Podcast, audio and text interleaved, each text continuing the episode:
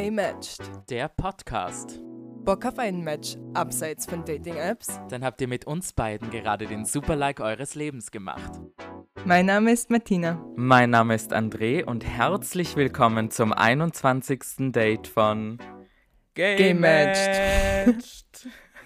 Ich kann nicht singen, es tut mir leid. Halli, hallo Martina. Hallöchen, André. Na, wie geht es dir denn heute? Wie immer, super toll. Wie geht es dir? Äh, mir geht's auch gut. Es ist äh, recht früh am Morgen, aber wir sind heute wieder einmal nicht alleine. Unser erstes Interview in 2021 und wir dürfen heute den Johannes begrüßen. Hallo. Hallo. Freut mich, dass ich mit euch heute ein bisschen quatschen darf. Ja, Wir gerne. freuen uns auch. Voll. Wie geht es dir denn heute? Ich bin heute ein bisschen müde, weil ich äh, für meine Verhältnisse ein bisschen zu wenig Schlaf abbekommen habe, aber es ist voll okay. Und ich freue mich, mit euch zu, zu quatschen. Ich habe mir extra noch einen tollen Kaffee gemacht, den dritten heute Morgen. Ähm, und ähm, jetzt bin ich wieder in Schwung. Das ist super. Magst du dich vielleicht kurz vorstellen, damit unsere ZuhörerInnen auch wissen, wer du bist und warum du gestern so lange wach warst?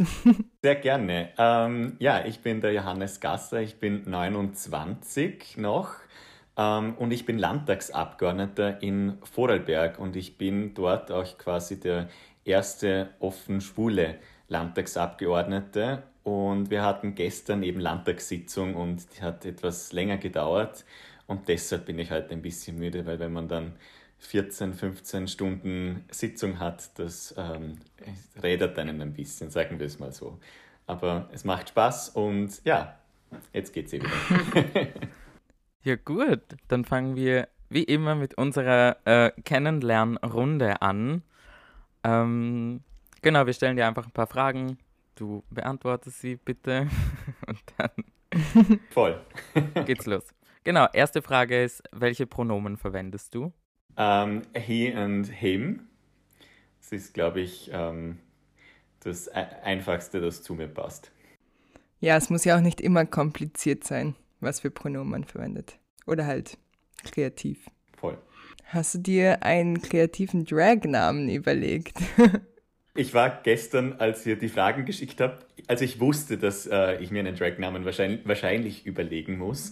Und ich war gerade am Mittagessen, als ich die, die ähm, Frage zugeschickt bekommen habe und habe in der Kantine im, im Landesregierungsgebäude sehr laut angefangen zu lachen, weil ich mir gedacht habe, fuck, jetzt muss ich mir echt noch schnell einen, einen Namen überlegen. habe eine große Umfrage in meinen verschiedensten WhatsApp-Gruppen mit meinen Freunden gestartet und gefragt, was könnte es sein?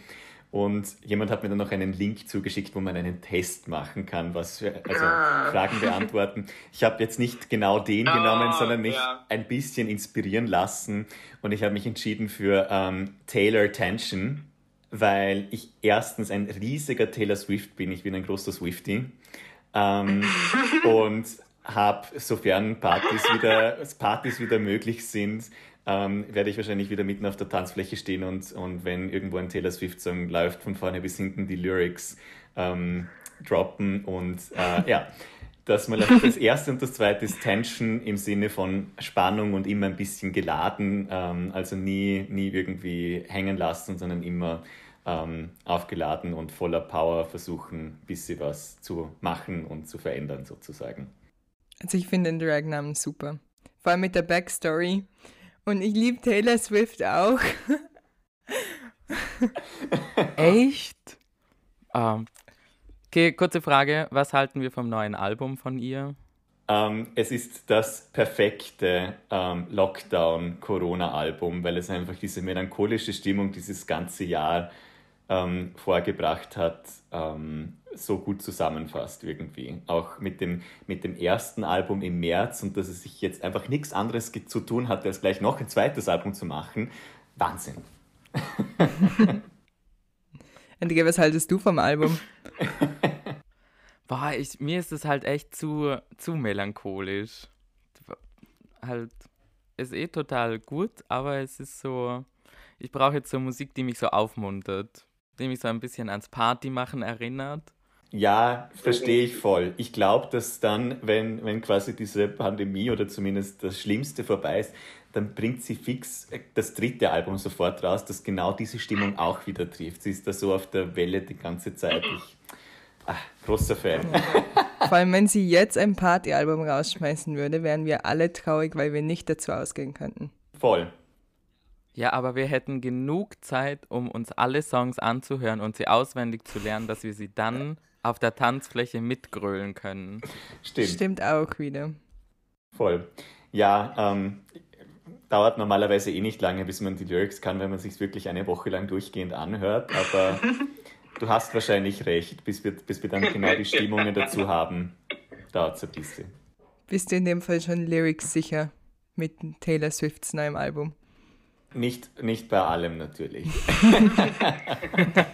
Aber ich habe tatsächlich ähm, das Keyboard meiner Schwester ähm, vom, vom Dachboden meiner Eltern geholt und habe ähm, mir das neueste, ein, ein Song vom neuen Album versucht, selber am, am Keyboard, am Klavier sozusagen beizubringen. Weil ah, cool. in den Weihnachtsferien, was macht man normalerweise? Geht man halt die ganze Zeit weg und trifft sich mit Freunden und alles Mögliche. Und heuer war das irgendwie noch langweiliger, sage ich jetzt einmal, die, wie sonst schon der Lockdown, weil ja, weniger Treffen und so. Und habe dann einfach ein paar Stunden Zeit genommen, mir das ein bisschen beizubringen. Aber verbesserungswürdig, sagen wir mal so. Es ist schon mal ein Anfang. Voll. Was der Lockdown nicht alles mit uns macht. Voll. Völlig verrückt. Völlig. Was ist dein Lieblingsschimpfwort? Bisschen schwierig, weil es ist irgendwie immer wieder ein Dialekt natürlich. Ähm, Bis Gott oh. Kruzifix ist tatsächlich etwas, das ich sehr oft sage. Oder Hager Zack. Ähm, wenn man halt irgendwas wahnsinnig auf die Nerven geht. Und Schimpfwörter gegenüber von Personen, also wenn ich wirklich über eine Person schimpfe, dann ist es halt entweder ein Korg oder ein Dosch. Du sprichst Bitte? Also ich spreche das Was war das Kogus. für eine Sprache? Es ist ähm, ein Kog. Es ist, ist ein Korg. Ein Korg. Ein, ein typisch sehr prägend sehr wälderischer Ausdruck. Ähm, ja, Korg ist, ist meistens ein, ein Mann eigentlich und ein Dosch ist meistens eine Frau, die halt einem auf die Nerven gehen, whatever. Hm. Auch wieder was dazu. Also Dosh kenne ich gar nicht. Dosh, ja. Ich auch nicht. Aber das ist halt. ja, also ich wusste auch nicht, dass Kork oder halt Kog aus dem Bregenzer Wald kommt. Ich weiß auch nicht, ob es wirklich aus dem Bregenzer Wald direkt kommt, aber ich kenne es eigentlich nur, nur von hier. Vielleicht ist es aber gar nicht dasselbe. Wahrscheinlich, ja. Bei Vorarlberger Dialekt kann man nie wissen. Genau. Na, wir machen da ein richtiges Bild, einen richtigen Bildungspodcast aus dem Ganzen. Voll. Genau. ja, ich kann gerne ab und zu mal irgendwelche Ur-Vorarlberger Bregenzer Wälder Wörter reinhauen ähm, und dann klären wir, klären wir die Welt über unseren Dialekt noch auf. Ja, ja. bitte. Sehr essentiell. Abgesehen von Schimpfwort, Schimpfwörtern geht es in unserem Podcast auch um queere Themen. Und willst du vielleicht ein bisschen etwas über deine sexuelle Orientierung erzählen? Ja, ähm, ich bin, wie schon vorher gesagt, schwul. Ich bin der erste schwule Landtagsabgeordnete in Vorarlberg geoutet. Und ähm, das mit dem Outing ist immer ein sehr, sehr langer Prozess. Ich glaube, das dauert bei den meisten sehr lange. Bei mir hat das irgendwie schon in der Oberstufe ein bisschen angefangen mit ganz, ganz wenigen, die davon, denen ich wirklich bereit war, davon zu erzählen. Und für mich war dann nach der Matura kam dieser Befreiungsschlag, nämlich, dass ich nach Wien gegangen bin ähm, zum Studieren. Und das ist, glaube ich, für viele immer ein, ein wichtiger Schritt, sozusagen diese Freiheit zu genießen und diese Anonymität der Stadt, weil ich komme ja, wie gesagt, aus dem Bringzer Wald. Das ist ein kleines Tal in Vorarlberg, 30.000 Einwohner. In der Schule, kennt jeder jeden, jeder kennt von jedem die Familiengeschichte, diese Anonymität, die es halt in der Großstadt gibt, gibt es nicht und jeder redet über jeden. Und deshalb war für mich das ganz wichtig, nach Wien ähm, zu kommen und dort dann auch mit der Zeit immer viel offener damit umzugehen und dort vor allem auch zu merken, dass das alles irgendwie kein Problem ist. Aber es war dann doch noch relativ lange, eigentlich bis ich 21, glaube ich, war im Bregenzer Wald, also zu Hause. Bei mir jetzt nicht unbedingt etwas, das mir so leicht gefallen ist, darüber zu reden und mich auch zum Beispiel gegenüber meinen Eltern oder so zu outen. Ich habe dann mit, ähm, also meine Schwestern haben mich irgendwie schon gleich, als ich nach Wien gegangen bin, mal gefragt, du Johannes, kann es sein, dass du vielleicht schwul bist? Und ich so, mm, ja, wahrscheinlich, ja. Ähm, und das Ganze hat sich dann ein bisschen hingezogen und wie gesagt, mir ist es immer ein bisschen schwer gefallen, auch gegenüber meinen Eltern drüber zu reden oder irgendwas dazu zu sagen. Und das war, das war aber, glaube ich, dann schlussendlich der wichtigste Schritt für mich, weil ich nicht bereit war, es zu sagen, habe ich ihnen einen Brief geschrieben ähm, einen zweiseitigen Brief, glaube ich, ähm, weil, weil mir fällt es oft leichter, Sachen zu schreiben als zu reden, weil ich immer so viele Gedanken im Kopf habe, die ich da irgendwie rein verpacken will. Und dann war es ein sehr langer Brief und ähm, schlussendlich war das der letzte Befreiungsschlag, sage ich jetzt einmal, und der dann schlussendlich auch gezeigt hat, dass das alles gar kein Problem ist und irgendwie auch ähm, die Familie da dahinter steht, beziehungsweise das nicht nur akzeptiert, sondern auch sehr, sehr offen selber damit umgeht und sagt, das ist alles kein Problem, das ist cool so, so ist der Johannes und wegen dem ist er kein schlechter Mensch oder was auch immer, weil das schon im Bregenzer Wald noch immer ein bisschen in den letzten Jahren schon Thema war, weil wie gesagt, eher ländliche Region, würde man jetzt im ersten Moment nicht glauben, dass da alle so offen sind. Aber ich muss ehrlich sagen, dass ich wegen Coming Out, wegen dem Schwulsein tatsächlich eigentlich ähm, hier nie negativ direkt angegriffen wurde, so dass ich das Gefühl hätte, dass es irgendwie eine Gefahr für mich ist oder so. Natürlich hat es auch ab und zu Sprüche oder so gegeben, aber eigentlich nie ein Problem und das finde ich ganz angenehm und zeigt eigentlich auch, dass wir ähm, dass viel, vieles weitergegangen ist in den letzten Jahren. Also dass man da echt einiges, einiges geschafft hat in der öffentlichen Diskussion und das ist auch schön. Ja, vor allem, ich habe auch das Gefühl, dass viele so das Vorteil haben, dass halt im Bregenzer Wald, in dem Teil von Vorarlberg, viele schon eher konservativ sind und das dann natürlich auch schwieriger wäre. Voll. Also ähm, das glauben halt so viele und ich glaube, es hängt auch vor allem damit zusammen, dass Leute aus dem Bregenzer Wald, die queer sind, sehr oft das Weite suchen, sage ich jetzt einmal. Weil du natürlich nicht so eine große Community dort hast, ähm, weil du nicht so viele Anknüpfungspunkte eigentlich auch hast und das in einer Stadt natürlich vollkommen was anderes. Das ist eigentlich schon in, mhm. in Dornbirn im Vorarlberger Rheintal ganz was anderes wie bei uns. Und genau weil du halt nicht wirklich diese Verknüpfungen hast, Bregenzer Wald, gibt es da, gibt's da Schwule, gibt es da Lesben, gibt es da Transsexuelle, irgendwas. Ähm, deshalb glauben da alle, dass das so konservativ ist, aber ich glaube, da hat sich in den letzten Jahren wahnsinnig, wirklich wahnsinnig viel getan. Die, der Bregenzer Wald ist da viel, viel offener ähm, und ich glaube, da gibt es jetzt auch inzwischen einige Role Models, sage ich jetzt mal, ähm, oder Leute, die auch bekannt sind, ähm, bekannter sind und die sehr offen damit umgehen, auch in den Dörfern überall, dass es irgendwie so völlig normal eigentlich wird. Und das soll ja genau das Ziel sein, dass sich, egal wo man, egal wo man ähm, in, in der Welt und deshalb auch in Österreich, egal wo man ist und, und aufwächst und so, dass man das Gefühl haben kann, dass es okay ist, wie man ist und nicht wegen dem irgendwo anders hinziehen muss oder wegen dem in die Stadt ziehen muss, sondern dort, wo man, wo man sich zu Hause fühlt, auch wirklich sich selbst sein kann. Und das ist, glaube ich, etwas, was in den letzten Jahren echt cool geworden ist, ein bisschen. Ich sage es immer wieder, ich liebe unsere Gäste einfach nur. es ist jedes Mal, na, so jedes Mal aufs Neue ist es irgendwie so schön, was alle sagen. Vor ja, allem, wenn man selber aus Vorarlberg kommt, dann ist es so relatable. Ja, voll. voll. Ja, voll. Das stimmt. Ja. Aber ich glaube trotzdem, dass noch einiges an, an Aufklärungsarbeit, sage ich jetzt mal, äh, notwendig ist, um da, weil natürlich, man hält sich immer in seiner eigenen Bubble irgendwie ein bisschen auf. Ich bin hier auch im Bregenzer Wald, mein Freundeskreis sind hauptsächlich Leute, die mit mir auch in Wien waren, die mit mir ähm, meine ehemaligen WG-Freunde, meine Nachbarn auch in Wien teilweise. Das ist natürlich auch eine, eine Bubble, die halt meistens sehr gebildet, sehr weit gereist, weltoffene Leute sind. Das heißt nicht, dass da natürlich diese Vorurteile nicht doch noch bei vielen auch vorhanden sind. Und ich glaube, genau deshalb ist es wichtig, da, da auch Flagge sozusagen zu zeigen.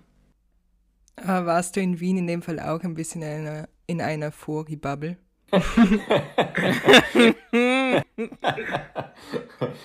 ähm, wer nicht? ja, stimmt. Ja, ist echt. Also, ich glaube, das Problem ist immer, wenn man, nach, wenn man als Vorarlberger nach Wien kommt, man tut sich ein bisschen schwer, den Anschluss am Anfang zu finden, weil natürlich kennt man vor allem Leute aus Vorarlberg, die zur selben Zeit nach Wien gegangen sind. Das sind auch meistens die ersten Mitbewohner, mit denen fängt man dann auch meistens an, dann, dann wegzugehen und ist mit denen unterwegs und das entwickelt sich dann natürlich. Und ähm, ich habe dann in einem Haus gewohnt, in dem wahnsinnig viele Vorarlberger gewohnt haben, weil der Hausbesitzer ein Vorarlberger war, der nur ein Vorarlberger ah, ja. Oh, ja. Das heißt, er ist sehr bekannt ja, in Wien. Ja, genau. Den kennen, ja. den kennen fast alle Vorarlberger. Ähm, und ähm, ja, das hat sich dann irgendwie so, so entwickelt und das Ganze mit anderen Leuten aus anderen Bundesländern aus Wien kennenlernen, also das kommt erst mit dem Studium, Studienkollegen, aber auch dann sozusagen auch das, das schwule Weggehen dann ein bisschen bei mir, das ist erst mit der Zeit gekommen und auch mit dem Arbeiten dann in Wien, diese über Vorarlberg hinausgehenden Freundschaften und Bekanntschaften, ja.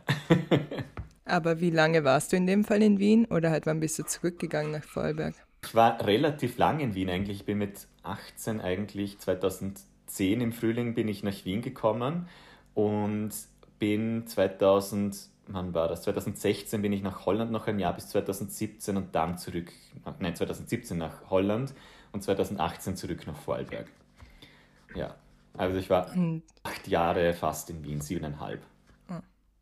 Und was hat dich zurück nach Vorarlberg getrieben? Ja, wie gesagt, nach Wien bin ich wegen quasi Freiheit und, und nicht verstecken müssen und was auch immer. Und wie gesagt, dann ist mir irgendwann bewusst geworden, in Vorarlberg ist das eigentlich auch nicht so, dass man sich, dass man sich als schwuler Mann verstecken muss oder irgendwie sich da dort nicht so leben kann, wie man, wie man will.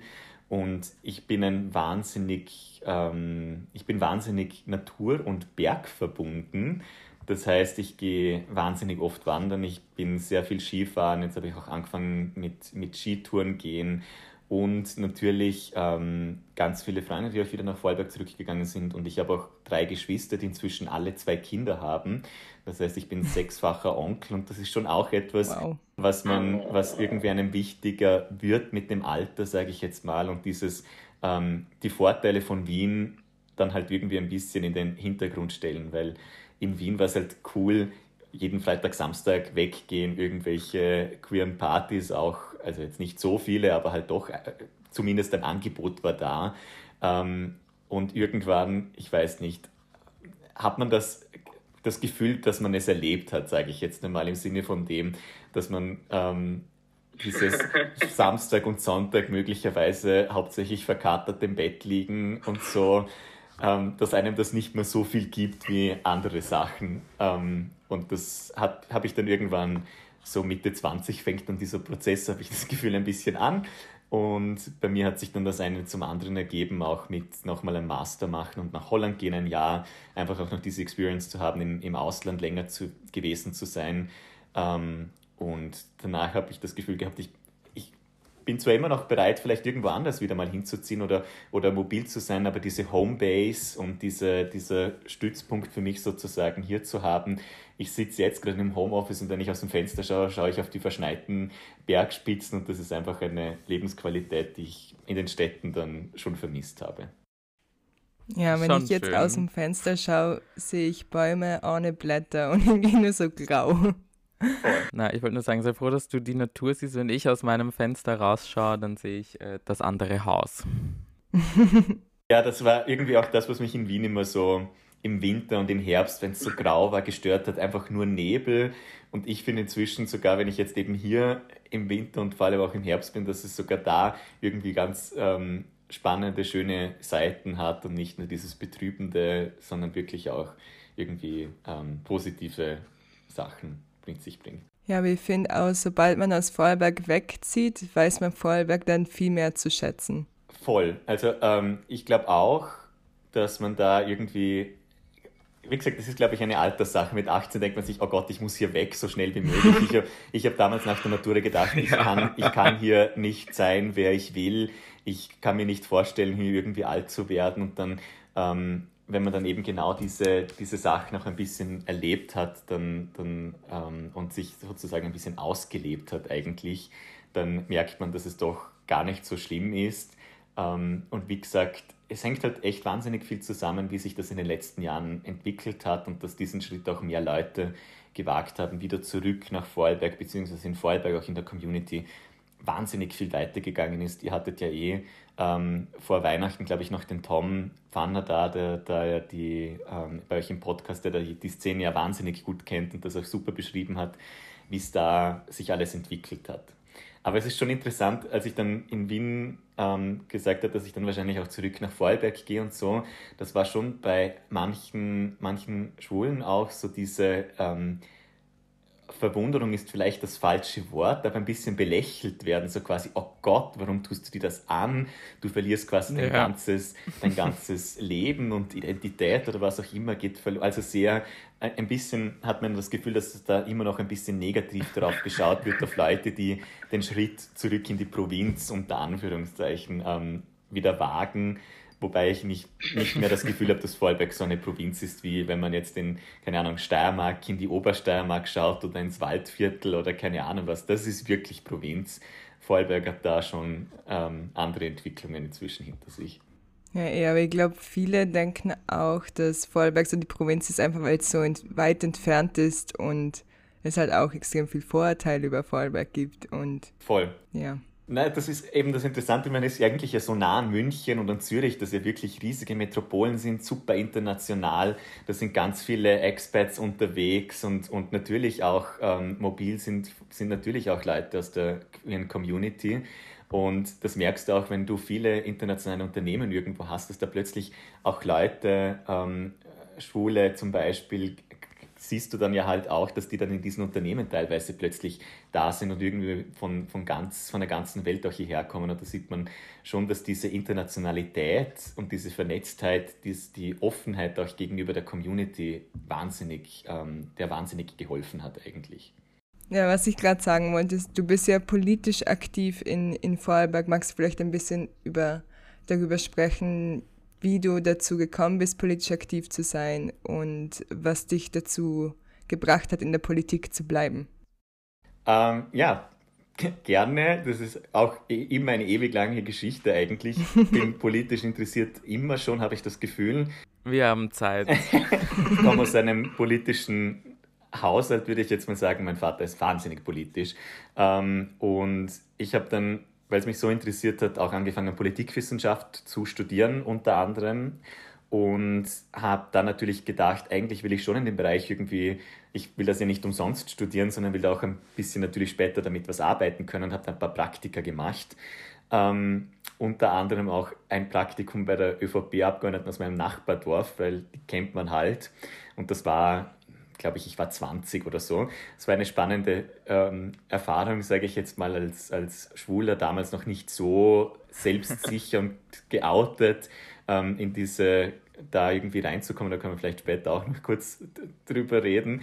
Ähm, jedenfalls war dann einige Zeit später hat sich dann Neos gegründet, wo ich mich sofort ähm, politisch wiedergesehen habe als eine liberale, weltoffene und auch doch progressive Partei und habe da eigentlich relativ schnell, ähm, bin ich dort auch Mitglied geworden und habe dort auch angefangen zu arbeiten, war lange im Parlamentsclub in Wien tätig und für mich war es dort damals schon wichtig, ähm, das LGBT-Thema schon ein bisschen mit hineinzunehmen. Wir haben da auch versucht, einiges weiterzumachen und für mich war das dann irgendwie auch sehr schön ähm, zu sehen, dass bei uns innerhalb der Partei das erstens gar kein Thema ist, beziehungsweise zweitens wird auch E-, eigene Gruppen sozusagen hatten und auch sehr aktiv in der Community unterwegs sind und, und damals, als ich dort dabei war, auch waren, nämlich ähm, bei der Regenbogenparade beispielsweise und dort auch einfach aufgezeigt haben, ähm, wie, wie bunt ähm, die politische Landschaft sozusagen inzwischen ist, vor allem auch was der Kampf für,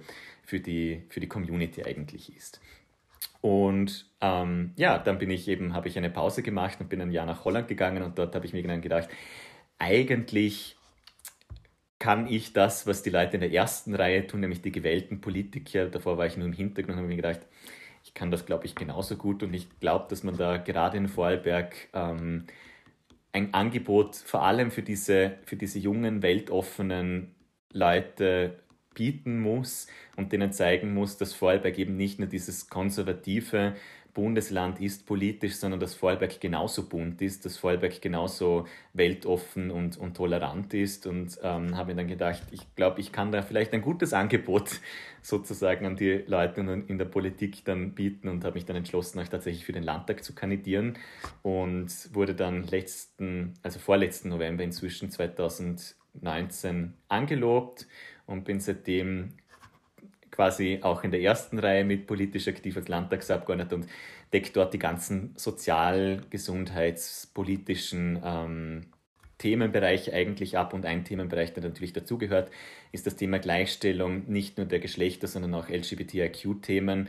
Aber für mich ist das irgendwie ein bisschen immer eine eine Thematik, die zusammengehört, weil auch sehr oft sieht man, dass viele Themen, die vor allem die Gleichberechtigung von Frauen und Männern betrifft, schlussendlich eine grundsätzliche Gleichberechtigungsdebatte ähm, sind und Anerkennungsdebatte verschiedener Lebensformen, verschiedener ähm, Persönlichkeiten und pers persönlicher Eigenschaften und dass es darum geht, das irgendwie auch ein bisschen gesamthaft irgendwie zu sehen. Deshalb ist mir auch immer wichtig zu sagen, ich bin zum Beispiel auch, bezeichne mich selber als Feministen, was viele glauben, äh, Männer, die sich als Feministen bezeichnen. Und ich glaube einfach, dass man vor allem als, als, ähm, als schwuler Mann da schon auch sich mit vielen Themenstellungen, die Frauen und, und die Gleichberechtigung von Frauen betreffen, doch auch identifizieren kann. Und deshalb ist mir das irgendwie immer wichtig, ähm, zusammen auch ein bisschen zu sehen, so gut wie möglich. Ja. Voll. Na, ich, ich habe das gerade so kurz in meinem, in meinem Kopf nochmal durch, durchge durchgegangen. Na, es, es stimmt voll. Also gerade das am Schluss mit, äh, mit der Gleichberechtigung, da bin ich, bin ich voll dabei. Also das ist, es ist halt echt so. Man, man, man kennt das Gefühl, glaube ich. Also ich meine anders natürlich, das auf alle Fälle. Aber ich würde mir jetzt nicht zumuten zu sagen, dass ich mir vorstellen kann, wie sich, wie sich Frauen in bestimmten Situationen diskriminiert fühlen oder, ja, oder in bestimmten ja, ja. Ähm, ähm, Lebensbereichen. Aber ich glaube, man hat ein bisschen ein anderes Empathiegefühl, wenn einem selber Diskriminierung entgegengebracht wird und man selber auch ähm, wenig wertschätzend, sage ich jetzt mal, auf die eigene Sexualität reduziert wird und daran auch nur Kritik geübt wird. Und das passiert ja Frauen in, in, in einem noch größeren Ausmaß, wahrscheinlich nämlich in vielen Lebensbereichen, dass sie nur auf das Frausein sozusagen reduziert werden. Und deshalb glaube ich schon, dass man da eine gute Verbindung eigentlich ähm, sehen kann und dass man da auch quasi Partner ein bisschen sein muss in diesem Kampf für die, für die Gleichberechtigung. Voll. Na, das wollte ich eh auch sagen. War es für dich von Anfang an klar, oft mit deiner Sexualität umzugehen? Also als Landtagsabgeordneter jetzt in Vorarlberg? Ähm, das für mich eigentlich schon, ja. Ähm, für mich war das nämlich irgendwann, nachdem ich mich, nachdem ich die ganze Coming-out-Geschichte sozusagen hinter mich gebracht habe, war das alles ähm, kein Thema mehr für mich. Ich gehe da wahnsinnig offen damit um. Ich, ich reibe es jetzt nicht jedem unter die Nase sozusagen, hey, ich bin schwul. Aber wenn ich gefragt werde und wenn es darauf ankommt, dann beziehe ich natürlich Stellung und, und, und positioniere mich da auch ganz klar. Und für mich ist es aber doch wichtig, das auch manchmal doch auch hervorzuheben, wenn es, wenn es äh, eine, eine gute Gelegenheit gibt. Nämlich dann, wenn es darum geht, irgendwie aufzuzeigen, wie Vorarlberg auch sein kann. Weil ich hatte damals, wie gesagt, bei der Matura das Gefühl, hier gibt es kein schwules Leben, hier gibt es keine Role Models, hier gibt es niemanden, der einem irgendwie zeigen kann, wie kann schwules, queeres Leben in Vorarlberg ausschauen.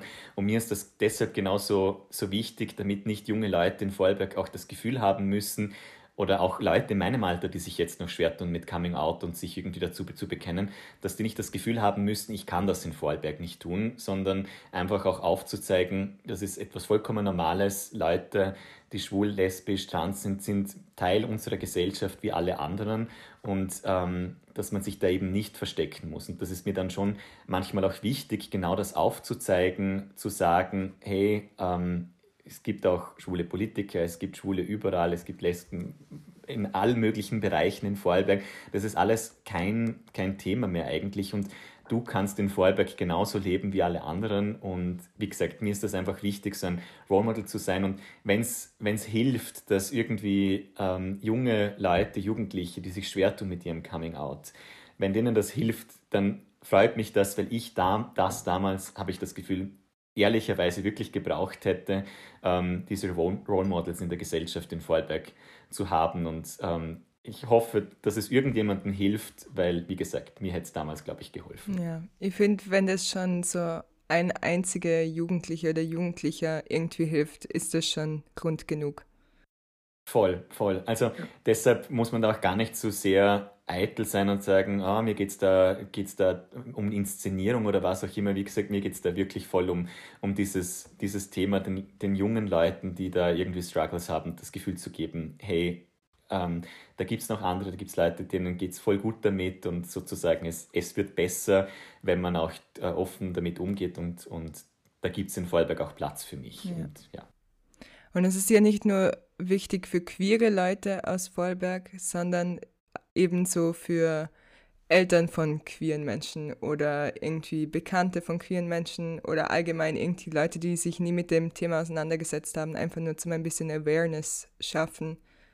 Voll. Ja. Ähm, also ich habe das auch schon erlebt, dass dann teilweise auch ähm, erwachsene Eltern sozusagen auch ähm, sich dann gemeldet haben, teilweise sogar und gesagt haben, dass sie das so wichtig finden, ähm, genau um auch kind, äh, Jugendlichen, die in dieser Phase sind, die Angst zu nehmen und um denen zu zeigen, dass sie nicht irgendwie äh, irgendwas Komisches sind oder was auch immer, sondern dass sie, wie gesagt, genauso Teil von Vorarlberg sind. Und das hilft tatsächlich, wie du sagst, ähm, auch, auch den, den Eltern ein bisschen, dass sie da sehen, I'm not alone, da gibt es ganz viele. Wir sind viele. Was würdest du nicht geouteten Menschen raten, die in der Politik aktiv sind?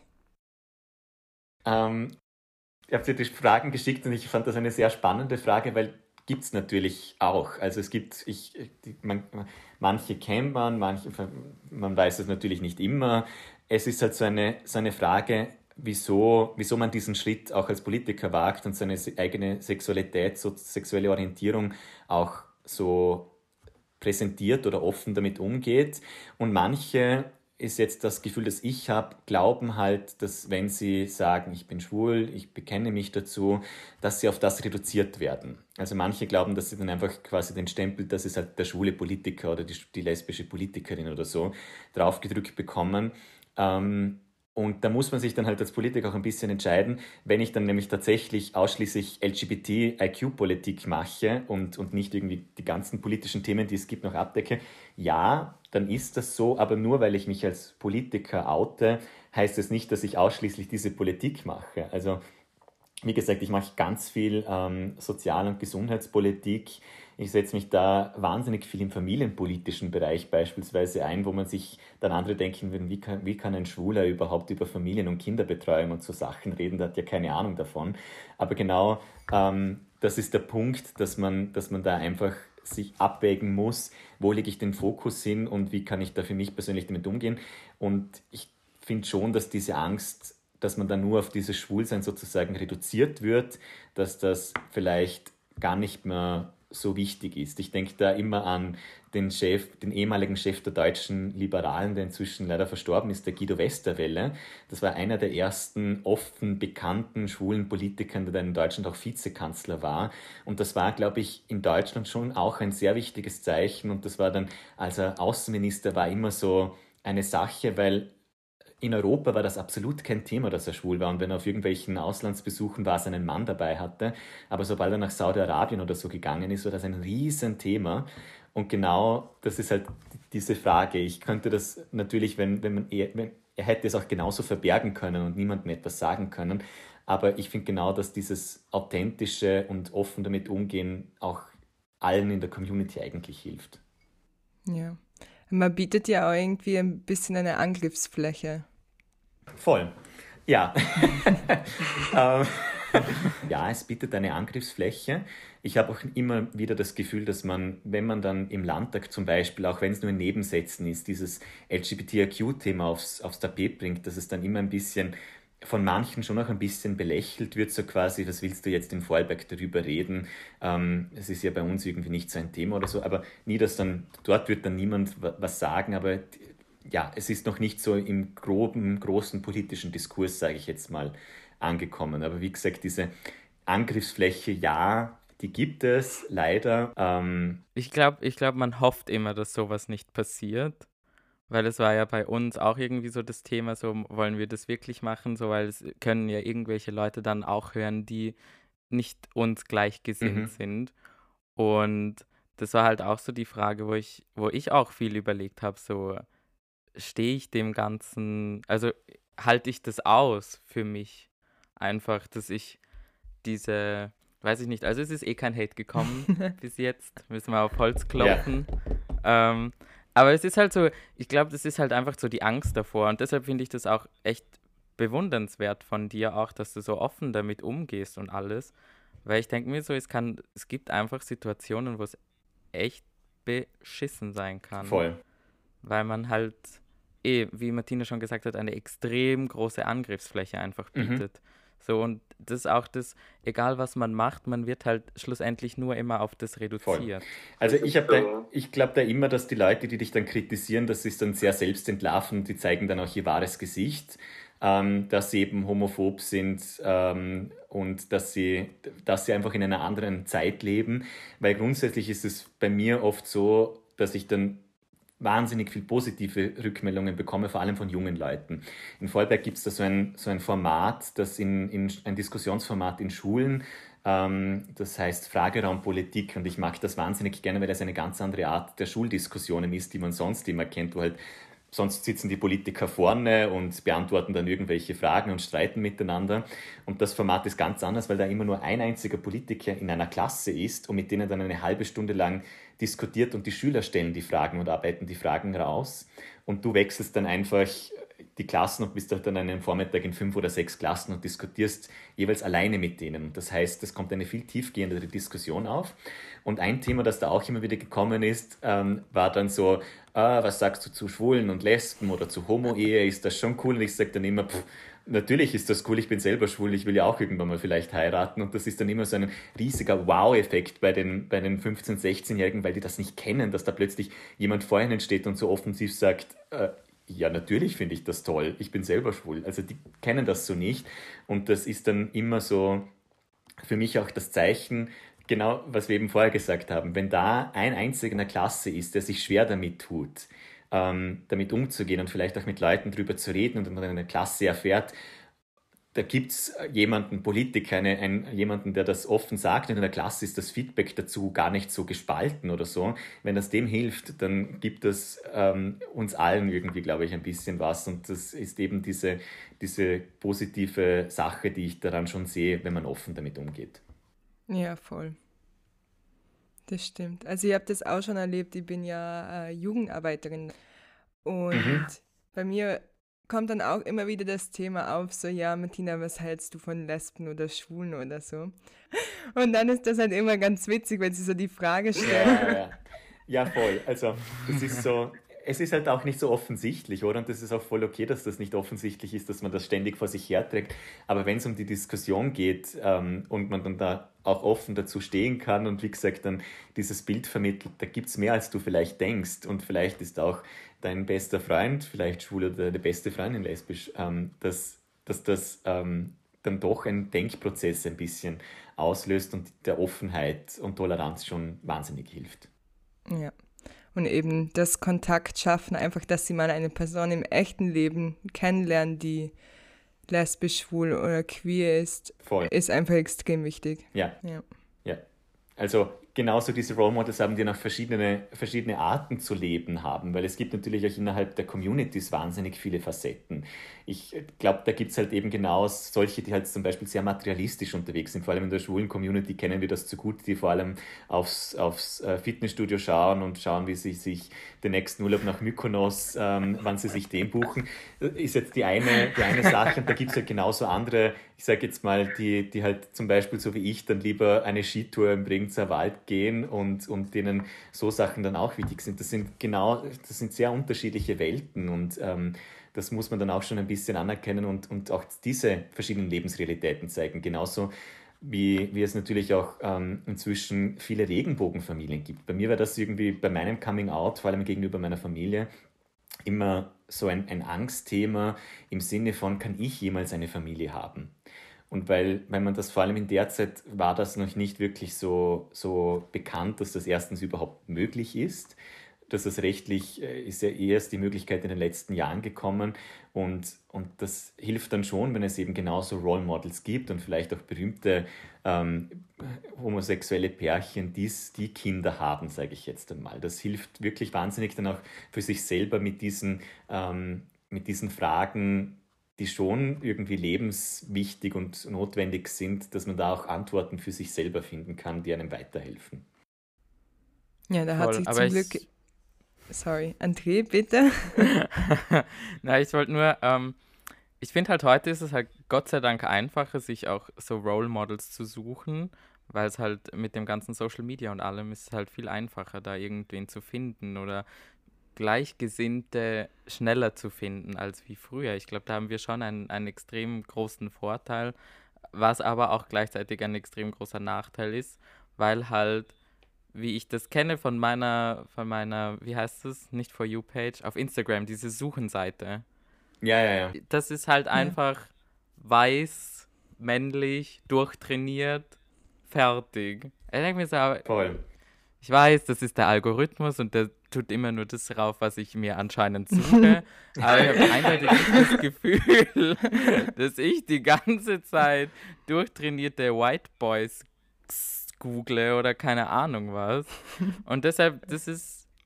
Ich kenne das ein bisschen und ich glaube tatsächlich, dass der, Alog der Algorithmus da ein bisschen zu sehr in eine Richtung tendiert, weil ich habe nicht das Gefühl, dass ich so oft so nach so nach, nach genau so was suchen würde oder so.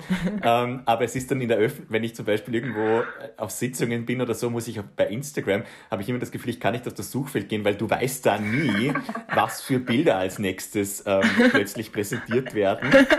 Also es ist echt, es ist echt, teilweise werden dann Sachen reingespielt, wo du dir denkst, ich will das gar nicht so sehen. Also ja, sehr spannend was da zustande kommt heutzutage. Ja, der Algorithmus ist böse. Ja. Vor allem in der Öffentlichkeit. Ja, eben.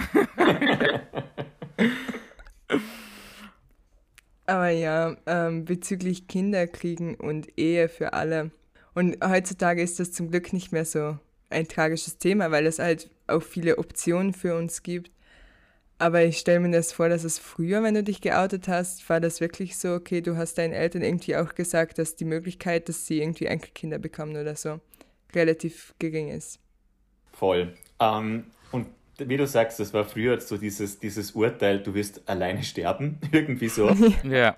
Ähm, ja. So, du wirst, weil, weil dieses, dieses monogame Beziehungsleben war ja, das hat sich ja auch in, in der Community wie soll ich sagen, dass ich habe das Gefühl, dass das dieses man will auch so ein Leben führen können wie die wie die anderen, dass das auch sehr stark in den letzten Jahrzehnten auch mit dem Kampf für die Ehe für alle sich so so wahnsinnig gut entwickelt hat. Ähm, und das mit dem Kinderkriegen ist natürlich immer noch ein Thema. Ich habe gestern gerade am, am Rande der Sitzung noch einen spannenden Artikel zum Thema Leihmutterschaft gelesen, wie sich weltweit so diese gesetzlichen Rahmenbedingungen dazu verändern. Und das ist ja immer noch etwas, wo, wo Schwule, sage ich jetzt einmal, es noch schwerer haben, als beispielsweise es lesbische Frauen haben, ja, weil sie natürlich ähm, sozusagen das Wesentliche, um ein Kind zu bekommen, oft in sich äh, tragen. Männer tun sich da selber ein bisschen schwer. Und das ist schon auch eine, eine spannende Diskussion, die sich da entwickelt hat, vor allem weil es halt eben da ganz, es gibt halt, das ist eine gesellschaftliche Realität, dass es das teilweise gibt, aber das wird irgendwie so rechtlich und politisch gibt es da kein, keinen Rahmen dazu, beziehungsweise redet da, ähm, redet da niemand. Und ich finde das dann immer spannend, wenn es Sachen gibt, also die gesellschaftliche Realität sind, aber die ähm, einfach politisch nicht abgebildet sind oder so. Ich will da jetzt keine Diskussion über Leihmutterschaft in, in Österreich oder so ähm, lostreten, aber wie gesagt, in, in anderen Regionen redet man drüber, weil man sieht, dass das auch wahnsinnig negative Konsequenzen haben kann, wenn da Frauen ausgenutzt werden für, für Leihmutterschaft. Und ähm, da gibt es ja wirklich absurde Geschichten teilweise. Und, und ja, deshalb, wie gesagt, immer noch ein spannendes Thema. Da immer, merkt man, dass die Gesellschaft immer voll im Wandel ist und sich ganz viel ändert und dass wir da bei vielen Diskussionen auch oft erst am Anfang stehen. Ja, voll. Aber eben das Wichtige ist, dass man darüber spricht und dass man das zu einem Thema macht. Ja, ich finde es aber wichtig, über so Dinge zu sprechen. Voll. Ja. So, eine der letzten Fragen. Was liegt dir besonders am Herzen? In der Politik oder allgemein? ja, es dreht sich irgendwie ein bisschen im Kreis, habe ich, also nicht im Kreis das Gefühl, aber es, es, es kristallisiert sich dann, glaube ich, auch relativ gut heraus. Ähm, mir geht es als offenschuler Politiker in Vorarlberg darum, Leuten zu zeigen und Menschen in Vorarlberg zu zeigen, wie, wie bunt, wie tolerant Vorarlberg ist, egal ob sie selber ähm, queer sind oder nicht, ähm, dass Vorarlberg einfach mehr ist als das, was vielleicht oft vermittelt wird und was auch oft die Politik in, der, in den letzten Jahrzehnten eigentlich vermittelt hat, dass wir halt das körige Bundesland sind, in dem man die traditionellen Familienformen besonders in den Vordergrund stellt, sondern einfach zu zeigen, dass, dass wir da auch in Vorarlberg ein bisschen vielfältiger sind und dass man das auch ruhig ähm, feiern darf in einer gewissen Weise ähm, und zeigen darf, weil das ein Wert an und für sich ist, dass hier Vorarlberg doch offen und tolerant ist gegenüber den verschiedenen Menschen. Und wie gesagt, ähm, wenn es irgendwie jemandem hilft, sich selber im, mit der eigenen Persönlichkeit, mit der eigenen Sexualität auch ähm, umzugehen. Wenn das irgendjemandem hilft, dann ist das, glaube ich, schon ein positiver Beitrag, den ich, den ich da wahnsinnig gerne leiste. Weil, wie gesagt, mir tut es nicht weh, darüber zu reden. Ich habe da keine Angst davor. Ähm, natürlich ist man Angriffsfläche und bekommt da ab und zu auch vielleicht mal, mal was ab. Aber ich kann damit umgehen. Aber viele andere tun sich da noch immer schwer. Und wenn sie sehen, da gibt es irgendwie andere, ähm, die vorzeigen, wie es sein kann oder, oder was es bedeutet, dann ist das, glaube ich, für, für die ganze Community irgendwie was Positives. Oh, so schön gesagt. ha, immer. Ich sag's immer wieder. Ja, Entschuldigung, bitte. Noch mehr. Sichtbarkeit ist da, glaube ich, eine der, der wesentlichen Sachen. Und da hat sich in Vorarlberg in den letzten Jahren auch einiges getan, auch mit dem, mit dem CSD in Bregenz, ähm, wo du, glaube ich, eh auch mitbeteiligt warst gleich am Anfang, wenn ich das richtig in, in Erinnerung ja. habe. Also ich war ja damals bei den Jungen Grünen im Vorstand und wir waren dann da aktiv beim Prozess dabei, wie sich das entwickelt hat. Und ich habe dann sogar eine kleine Rede gegeben. Ich muss mal auf meinem alten Laptop suchen, ob ich die überhaupt noch irgendwo habe. Ja, weil das irgendwie auch ein bisschen den, den Weg zu diesem Thema in Vorarlberg auch bereitet hat, weil es einfach eine, einen öffentlichen Fokus ein bisschen drauf gegeben hat, auch medialen Fokus. Ich war, letztes Jahr gab es keinen CSD, vorletztes Jahr habe ich auch eine kleine Rede halten dürfen, quasi im Hinblick auch ein bisschen auf die, auf die Landtagswahl und auch politisch einfach zu zeigen, dass sich auch da etwas tut. Ähm, und es gab auch die ganz vielen Diskussionen um, um Regenbogenfahnen. Jetzt kann man sagen, ja, das ist halt das sind nur Symbole, aber es sind, glaube ich, Symbole, die doch auch wichtig sind. Und dieses letzten Sommer quasi wurde vor dem Landhaus auch das erste Mal eine Regenbogenfahne gehisst und das war schon ein, ein richtig cooles Zeichen, vor allem in einem Landhaus, in dem doch eine relativ starke, konservativere Partei, sage ich jetzt mal, vor allem das Sagen hat, eh gemeinsam mit den Grünen, aber trotzdem da noch sehr die Überhand hat. Wenn das vor dem Landhaus in Vorarlberg funktioniert, dann ist das auch ein, ein wahnsinnig positives Zeichen, was aber nicht darüber hinweg, dass das Symbole eigentlich nur das eine sind und dass da natürlich auch im Hintergrund noch Arbeit passieren muss. Aufklärungsarbeit, die dies, über diese Symbole hinausgeht, wenn es um Beratungstätigkeiten geht, wenn es auch um Community-Arbeit geht, wenn es darum geht, sichere Räume auch zu schaffen da haben wir, glaube ich, noch ein bisschen was vor oder ist noch ein bisschen was in Vorarlberg zu tun, dass man diese Treffpunkte und den Austausch sicherstellen kann. Auch da ist einiges im Kommen, aber wie gesagt, nur auf Symbole zu schauen ist zu wenig. Es braucht, braucht glaube ich, beides, ähm, damit äh, die Community was in Vorarlberg davon hat. Ich kann mich sogar noch erinnern, dass du eine Rede gehalten hast. Ich war dann nämlich auch auf der Pride. ja, das war eine der, der ersten öffentlichen Reden, glaube ich, die ich halten durfte. Und ich war da wahnsinnig nervös. Wahnsinnig. Ja, ich verstehe das. Das ist immer, ich bin auch, ich war auch damals extrem nervös auch wenn es jetzt nicht tausende von Leuten sind, aber einfach da vorne zu stehen und dann zu reden. Voll. Ja. Und auch so viel über sich dann in einer gewissen Weise auch so preiszugeben, weil wenn ich irgendwas schreibe oder poste oder keine Ahnung was, dann ist das nie dieses Gefühl, wenn man so über die eigene, eigene Geschichte auch ein bisschen redet, dann ist das nie so das Gefühl, wie wenn man dann wirklich vor 100 Leuten oder so steht und, und das dann da versucht irgendwie rüberzubringen. Also ich Ja. großer Respekt da vor allen, die sich genau trauen, da auf die Bühne dann zu, zu gehen und ihre Geschichte auch zu erzählen. Ja. Aber ich finde eben genau das Schöne in Vorarlberg an der Pride ist, dass sie so familiär ist. Also sie ist nicht so riesig und ja, also ich finde, sie hat so das gewisse Etwas einfach, wenn man so weiß, okay, man ist jetzt zu Hause in Vorarlberg und das sind alles queere Menschen oder größtenteils queere Menschen aus, aus Vorarlberg. Und es ist einfach so schön zu sehen, dass es doch eigentlich ein, relativ viele queere Menschen im Bodenseeraum gibt. Voll.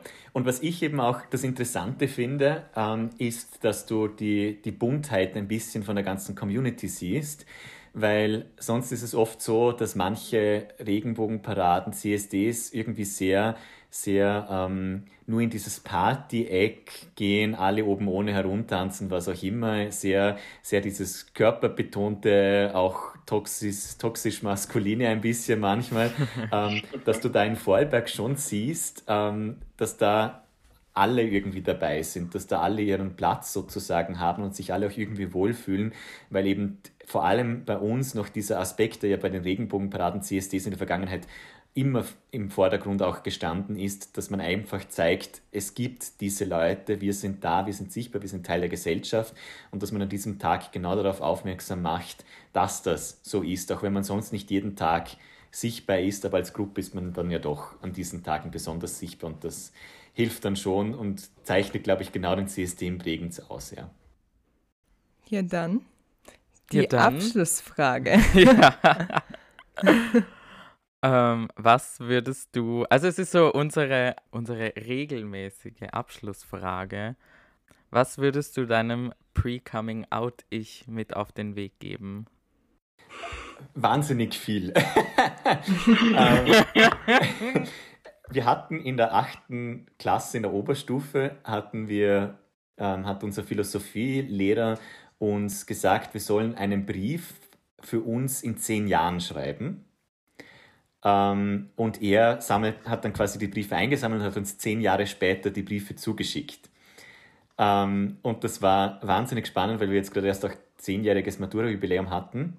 Und da habe ich so quasi, da, damals war mein, mein, mein Tipp an mich, es wird besser, wenn du nach Wien endlich studieren gehen kannst, sozusagen, ohne konkret zu beschreiben, um was es jetzt eigentlich geht, weil man weiß ja nie, wer den Brief schlussendlich vielleicht zwischendurch aufmacht oder liest oder ob der wirklich noch in meine Hände kommt oder was auch immer und äh, war damals sehr vorsichtig. Aber ich würde mal jetzt rückwirkend sagen, ähm, es wird besser ähm, und es wird auch in Vorarlberg besser.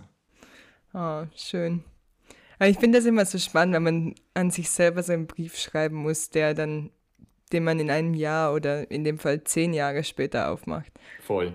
Es ist auch ein bisschen creepy, weil man sich, also ich finde es jetzt zum Beispiel creepy, wenn man auf Facebook diese Erinnerungen sieht, was man vor zehn Jahren gepostet hat und das einem dann wahnsinnig peinlich ist und man denkt, ich würde am liebsten alles löschen. Weil wenn das irgendjemand durchliest, denkt er sich, was ist das für ein komischer Mensch? Also ja, Also ich glaube, ich habe auf Facebook auch alles gelöscht, Ganz als älter als sie schlimm. fünf Jahre ist. Ja, manche Fotos vor allem auf Verbergen gestellt und so weiter. Ähm, aber so, so Briefe sind dann doch was anderes, weil du da weißt, das ist dann nur für dich. Ähm, das ist ein bisschen wie Tagebuch, auch wenn du dich da, wenn du das dann zehn Jahre später liest, auch denkst, oh Gott, was, wie habe ich damals gedacht? Aber es ist halt sehr ehrlich, weil man sich dafür niemanden verstellen muss eigentlich, sondern sich selbst dann eigentlich auch schreibt. Das ist ganz eine coole Sache eigentlich. Voll. Schon wieder auch so schöne Worte. Wir müssen jetzt auch ein bisschen an unseren Worten arbeiten mit Tina, dass sich das auch so, so Vielleicht schön müssen anhört. Leute einladen, laden, die, die keine schönen Worte über die Themen sagen, damit ein bisschen ein Streit aufkommt. Nein, eh nicht. Na. André diskutiert, glaube ich, nicht so gerne. Na, oh ja, ich diskutiere schon gerne. Ich diskutiere schon nein, ich, gerne. ver ich verstehe das. Ähm, Aber ja. Ich finde das super, diese positiven Seiten und auch die positiven Geschichten in den Vordergrund zu rücken und da irgendwie diese positiven Vibes weiterzugeben und den Leuten zu zeigen, was sich da in, in der Gesellschaft überall eigentlich, eigentlich auch tut. Ich finde das super, einen super tollen Ja. Ansatz, einen sehr positiven. Danke. Ja, ich glaube, es ist auch wichtig, nicht immer ähm, unsere Community so zu zeigen, dass es quasi schwierig ist, sondern auch zu zeigen, es kann auch leicht sein oder es kann auch positiv ablaufen. Voll. Ja. Genau. Also diese, diese positiven Voll. Geschichten sind wahnsinnig wichtig, genau um zu zeigen, ähm, du musst keine Angst haben. Genau das, was ich eben meinem Ich vor zehn Jahren oder so mitgeben wollen würde, meinem Pre-Coming-out-Ich, so quasi, es wird besser, es gibt so viele Leute, die zu dir stehen, die dich genauso akzeptieren und, und auch unterstützen, so wie du bist. Und du kannst genauso ein, genau das Leben führen, das du eigentlich immer leben, äh, führen wolltest. Das sind schöne Abschlussworte. André? Voll. Ja, was ist mit mir? Na, ich weiß eh was. Wir, ähm, wie immer, bekommt unser Gast oder unsere Gästin eine wunderschöne, selbstgezeichnete Urkunde von mir. Und du bekommst auch eine und du bist jetzt offiziell Teil von unserem Who's of Game Match. Ist nicht so schön wie immer, aber es kommt Ich von freue Herzen. mich darüber. Ich habe eh äh, auch Zeichnungen von meinen, von meinen Nichten da. Das äh, sticht da bestimmt besonders. Es verblendet einfach. Ja, die Zeichnung Es ist ungefähr auf demselben Niveau. Na, ich freue mich sehr, da Teil davon zu sein und diese, wie, wie gesagt, diese positiven Stimmung, diese positive Stimmung, die ihr mit dem Post Podcast macht, auch zu unterstützen und wie gesagt auch für Vorarlberg da ein bisschen ähm, zu zeigen, wie toll wir da unterwegs sind eigentlich auch. Danke. Wir freuen uns auch sehr, dass du Teil Danke. von unserem Podcast bist und von unserem Who's of Game Matched. Und ja, also André und ich lästern ab und zu über Vorarlberg, aber schlussendlich lieben wir es doch. Man kommt dann erst drauf, wenn man ein bisschen Ja, wir länger weg gern. war, dass nicht so schlimm ist eigentlich. Das stimmt. Schauen wir mal. Nein, Schauen wir mal. Positive Vibes. Ja, eigentlich sind wir jetzt fertig. Ähm, hast du noch eine Frage? Möchtest du noch was anbringen? Ansonsten haben wir noch eine, eine allerletzte Frage für dich. Wir haben ja seit neuestem eine Playlist, die heißt äh, Gehört, Gefühlt, äh, Gematcht. Und da du heute unser Gast bist, darfst du dir aussuchen, was für ein Song in die Playlist kommt. Muss natürlich etwas von Taylor Swift sein. Ich wollte gerade sagen. ähm, jetzt könnte ich natürlich etwas äh, mir ganz wahnsinnig viel überlegen, aber ich glaube, ich nehme einfach den Taylor Swift Klassiker Shake It Off, weil das vor allem auch ähm, manchmal in der Community, wenn man, Oh, wenn man sich bestimmte, bestimmten Vorurteilen stellen muss oder manche Sachen auch über einen gesagt oder erzählt werden, das ist es wichtig, einfach da drüber zu stehen und das oft zu shaken. Ehrlich gesagt ist das, glaube ich, der erste Taylor Swift-Song in unserer Playlist. Also sehr gute Wahl. Ja. Und ich liebe Shake It Off auch. Ähm, André, was ist dein Song für diese Folge? Nein, wir belassen das einfach. Es ist die Folge mit Johannes und deshalb ist es Johannes Song, der alleinstehend in unsere Playlist kommt, um das zu huldigen. Unterstreichen. Ja. Unterstreichen, das Wort habe ich gesucht, genau. Ja, in dem Fall danke fürs Zuhören. Danke fürs Dasein, Johannes. Sehr gerne. Danke, ja. Teilt es mit Andres Familie. Und mit deiner Mama jetzt auch. Die hat jetzt auch WhatsApp. Stimmt. Stimmt. Ja. Shoutout.